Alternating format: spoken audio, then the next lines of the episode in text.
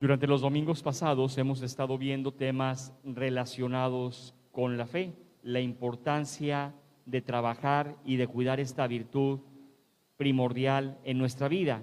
Y el día de hoy la liturgia nos pone en escena las dificultades de la fe. Nos pone dos dificultades muy concretas que a veces pueden mermar nuestra relación con Dios, que a veces pueden lastimar nuestra cercanía con Dios. Vemos en el Antiguo Testamento, esa primera lectura que escuchamos de Ezequiel, un extracto de los sentimientos del pueblo de Israel en el exilio de Babilonia. ¿Cómo se sentía el pueblo en Babilonia?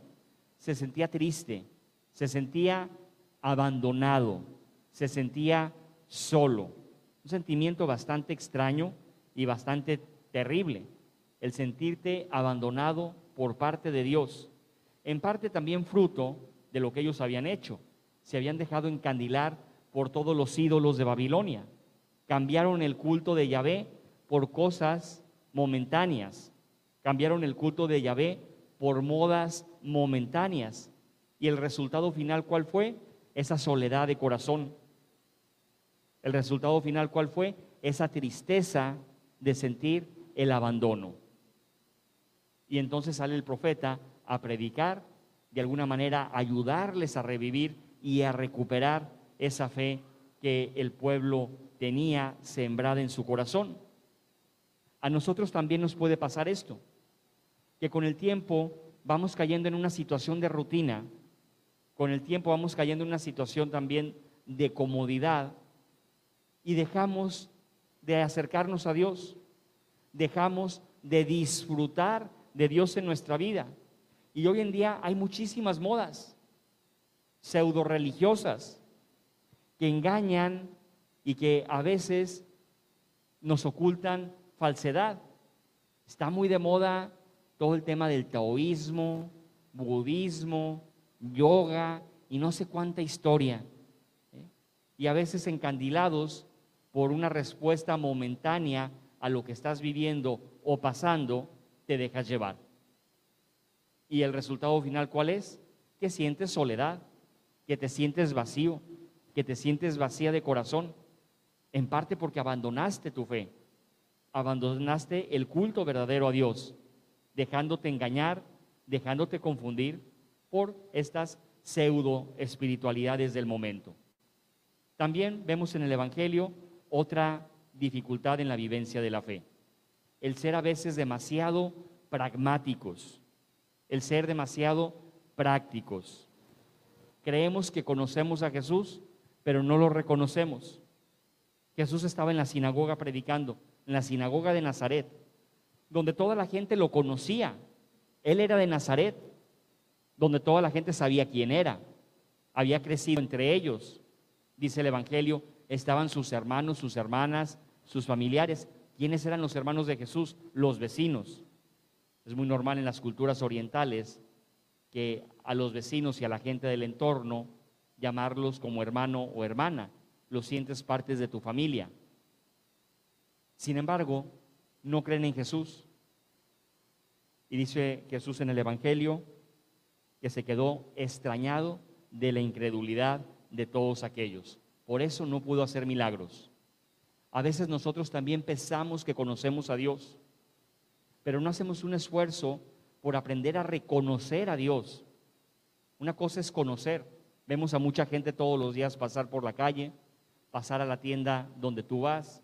Hay gente con la que te encuentras, dices que la conoces porque la has visto, pero no la reconoces porque no sabes qué es de su vida. No la reconoces porque no sabes qué es lo que está pasando. Es muy diferente conocer a reconocer. El mismo San Agustín después de estar buscando mucho ese encuentro con Dios en muchos lugares, cuando se encuentra con Dios, tiene una frase muy bonita. Dice, timio dominum transeuntem. Temo no reconocer al Señor cuando pase a mi lado. Temo no reconocer al Señor cuando pase a mi lado porque puede que ande medio despistado. Temo no reconocer a este Jesús que ya he conocido, porque a veces ando medio distraído o disperso en la vida. Entonces, ¿qué tenemos que hacer nosotros para hacer frente a esta tentación? Lo que San Pablo nos dice en la segunda lectura. San Pablo también en la segunda lectura manifiesta un sentimiento como de querer dejar todo atrás. Se siente cansado. La vivencia de la fe no es algo fácil. La vivencia de la fe implica estarnos renovando todos los días. La vivencia de la fe implica ser perseverantes en los propósitos. Y San Pablo siente el desánimo normal que podemos sentir todos. Se sentía también abatido por las tentaciones. Sin embargo, en un momento de lucidez y de oración, dice San Pablo, descubrí una cosa, tu gracia me basta. La gracia de Dios es suficiente para hacer frente a las tentaciones y dificultades de la fe. Cuando sientas que te estás alejando de Dios, acércate a Dios, acércate a los sacramentos. Cuando sientas que hay cosas de la iglesia que no entiendes, acércate a Dios, acércate a los sacramentos. Cuando sientas que la parte humana de la iglesia te lastima en la vivencia de tu fe, acércate a Dios en la oración y en los sacramentos, que puedas decir tú como San Pablo, independientemente de todo aquello que humanamente me puede lastimar, la gracia de Dios me basta. Es suficiente la gracia de Dios para hacer frente a las dificultades, para hacer frente al sufrimiento, para hacer frente a la debilidad. El mismo San Pablo dice en la segunda lectura, esta gracia de Dios me ayuda a sentirme y a ser más fuerte. Vamos a pedirle nosotros también a Dios ese regalo, el regalo de aprender a fortalecer nuestra fe todos los días. El domingo ciertamente es un día especial, pero todos los días tenemos que echarle muchas ganas por fortalecer nuestra fe. En la medida en la que nosotros fortalezcamos esta fe, Jesús podrá también hacer milagros. Jesús podrá hacer grandes cosas en tu vida, sentirás siempre cómo Dios se va manifestando en los problemas y en las bendiciones. Sentirás cómo Dios se va manifestando en las dudas y en las certezas de tu vida. Pero hay que perseverar en el afianzar todos los días, todos los días nuestra fe con una oración sencilla pero cotidiana. Que no dejemos ningún día de rezar. La oración es esa vitamina del alma, esa vitamina del corazón que nos ayuda a mantenernos firmes en la fe y caminando siempre con el corazón dirigido hacia el Señor. Así sea.